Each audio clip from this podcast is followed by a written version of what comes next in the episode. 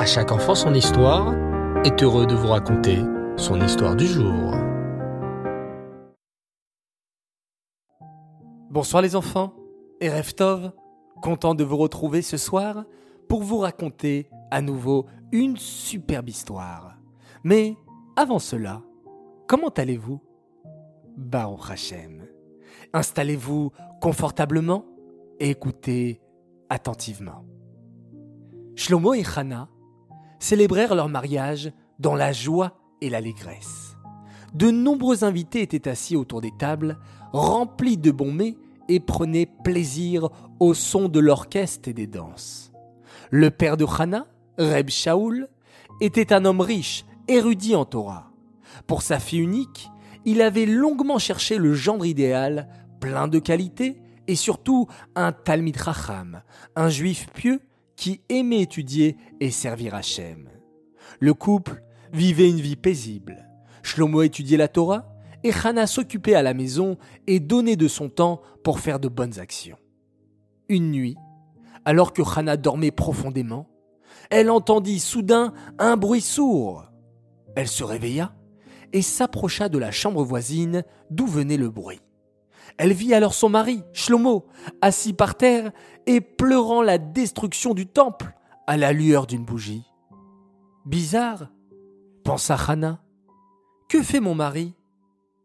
Le lendemain, la même scène se reproduit. Même durant la journée, Hana remarqua que son mari se comportait d'une manière différente et il commençait à faire des choses qu'elle n'avait jamais vu son père faire. Il avait aussi un livre qu'il ouvrait de temps en temps et qu'il remettait ensuite derrière l'armoire. Tiens, tiens, pensa-t-elle, ce livre me permettra sûrement d'en savoir plus. Elle apporta alors le livre à son père et lui raconta les comportements bizarres de son mari. Quand Reb Shaoul vit le livre, il pâlit. Mais c'est le livre de Rabbi Yaakov Yosef à Cohen, dit-il à sa fille. Il fait partie des chassidim. Il faut absolument que ton mari arrête de lire ses enseignements. Ils ne sont pas du tout notre ligne de conduite. En effet, Reb Shaoul n'étudiait pas la chassidoute. Et à cette époque-là, la chassidoute était perçue par beaucoup comme quelque chose qu'il ne fallait pas étudier, car ils pensaient que la chassidoute demandait aux juifs de changer leurs habitudes, leurs traditions auxquelles ils étaient attachés.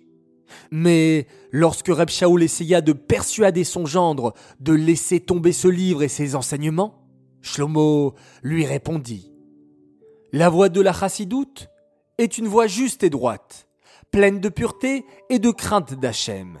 Je continuerai à m'en inspirer. Chacun resta sur ses positions et une grande dispute éclata dans la famille. Tout le village commençait à être au courant de la discorde, jusqu'à ce qu'elle n'arrive même aux oreilles du gouverneur du village, un ami des Juifs. Lorsqu'il entendit que toute la dispute était autour d'un livre, il demanda à voir le livre en question et à savoir qui était l'auteur de ce livre. En entendant le nom de Rabbi Yaakov Yosef à Cohen, il demanda qu'on appelle immédiatement toute la famille qui était en dispute. Devant eux, il commença son histoire.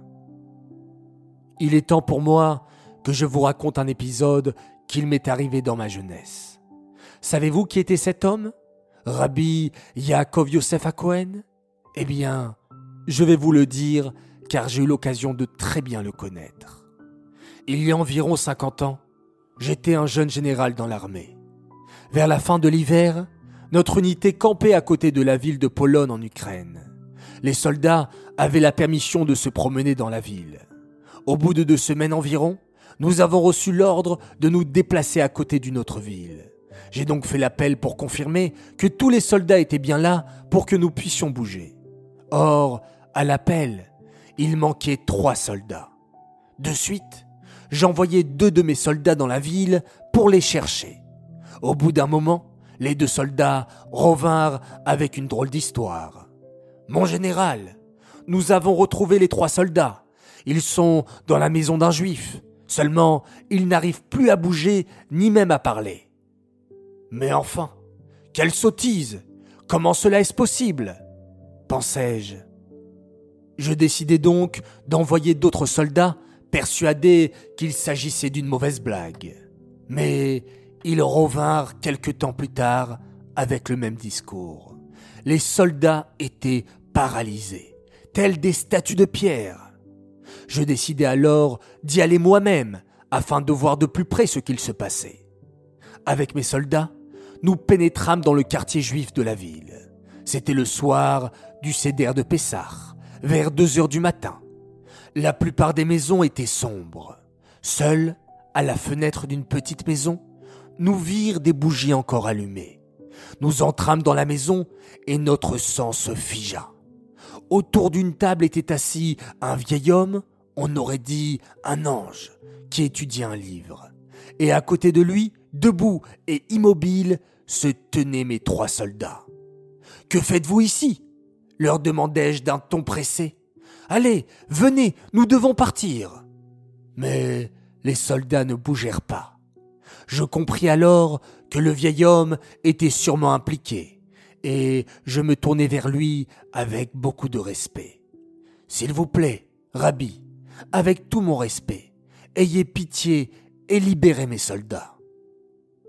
Je voudrais bien, mais on dirait qu'ils ont volé des objets de la maison, me répondit le rave, et c'est pour cela qu'ils ne peuvent plus bouger. Nous cherchâmes dans leurs poches, et effectivement, nous trouvâmes des objets en argent et des verres qu'ils avaient essayé de voler, en voyant que la porte de la maison était ouverte et que le vieil homme était absorbé dans son livre. De suite, en enlevant les objets volés de leurs poches et de leurs bottes, les soldats se remirent à bouger. Les soldats s'excusèrent de leur comportement et sortirent de la maison. Moi, je restai pour demander une dernière chose à cet homme si saint. S'il vous plaît, Rabbi, je vois que vous êtes un homme de Dieu. Bénissez-moi, que je mérite d'avoir des enfants et une longue vie. Et le tzaddik me répondit, Si vous promettez d'être gentil avec les Juifs toute votre vie, vous mériterez ma bénédiction. J'étais très heureux, et je lui demandai une dernière chose. Combien d'années vivrai-je?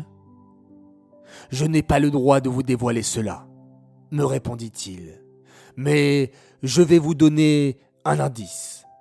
Lorsqu'un jour vous serez amené à raconter l'épisode d'aujourd'hui à mes frères juifs qui ne me connaissent pas. Alors, ce jour-là, vous saurez que la fin de vos jours approche. Eh oui, finit le gouverneur avec émotion. J'ai eu le mérite d'avoir des enfants et de vivre longtemps, comme me l'avait prédit le tzaddik Rabbi Yaakov Yosef à Cohen. Vous vous rendez compte Autour de quel grand sadique vous vous disputez? Qui oserait dire du mal d'un tel homme si saint et honorable? Je vous ordonne de suite de faire la paix entre vous. Et maintenant, je sais que ma fin approche, mais comme je suis heureux d'avoir pu vous raconter cet épisode pour faire connaître la sainteté et la piété de cet homme. La famille écouta tout le récit avec émotion et décida de faire la paix. Ils décidèrent de ne plus s'opposer à Shlomo, qui désirait suivre les enseignements de Rabbi Yaakov Yosef à. Et même le père de Hana, Shaoul, se mit à étudier ses enseignements et à suivre les coutumes des chassidim, tout comme son gendre. Le gouverneur mourut quelque temps après, et grâce à cette histoire, la grandeur de Rabbi Yaakov Yosef à Cohen put enfin être dévoilé à tous. Voilà les enfants, cette belle histoire est terminée.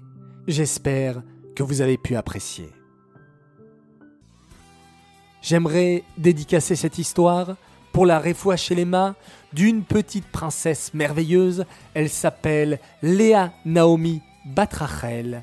Alors, à toi, chère Léa Shelley, on te souhaite une bonne santé, que tu continues toujours de te diriger dans la Torah et les mitzvot, beaucoup de bonheur et beaucoup de joie. J'aimerais également souhaiter cinq grands Mazal Tov. Alors tout d'abord, un immense Mazal Tov à la belle Ethel Nejma Timsit. Elle fête ses 9 ans. Elle rêve d'une dédicace. Alors la voilà, cadeau pour toi, et bravo pour ton comportement. Je sais que tu as une gentillesse incroyable, très déterminée sur ce qui est juste et ce qui ne l'est pas. Tu es si vive et attentive aux autres, le rayon de soleil de la maison. Joyeux anniversaire avec tout l'amour de tes parents, de tes frères Ruben et Elliot et de ta sœur Anna. Un immense Mazal Tov pour une autre fille adorable qui fête ses 4 ans. Elle s'appelle Raya Mushka Atal. Mazal Tov de la part de tes frères Alex et Elon. Un autre Mazal Tov pour une merveilleuse fille. Jessica Berda, elle fête ses 7 ans. Mazal Tov de la part de toute sa famille qui l'aime énormément. Un autre Mazal Tov pour un garçon cette fois-ci. Un garçon exceptionnel, Yair Yehuda Eliaou Castro, qui fête ses 3 ans et sa coupe de cheveux continue à nous épater en récitant toutes les brachotes parfaitement. Joyeux anniversaire de la part de Igal, ton grand frère, Yael, ta petite sœur, et de tes parents qui t'aiment beaucoup. Encore un Mazal Tov pour une grande et merveilleuse fille, Chaya Menoucha Nemanov, qui a fêté ses 7 ans aujourd'hui. Mazal Tov de la part de tes parents qui sont très fiers de toi et de tes frères et de tes sœurs qui t'adorent. Voilà, toujours aussi content de souhaiter tellement de joie, tellement de réussite, tellement de bonheur, c'est extraordinaire. Et petit rappel les enfants, nous sommes bientôt le 10 Shvat anniversaire de À chaque enfant son histoire où nous organisons un goral extraordinaire pour un voyage à New York. Alors, si vous n'avez pas encore pris votre billet, il est encore temps, vous avez une semaine pour participer à ce goral exceptionnel.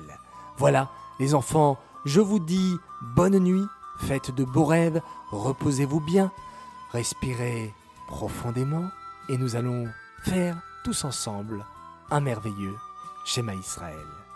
Laïla Tov.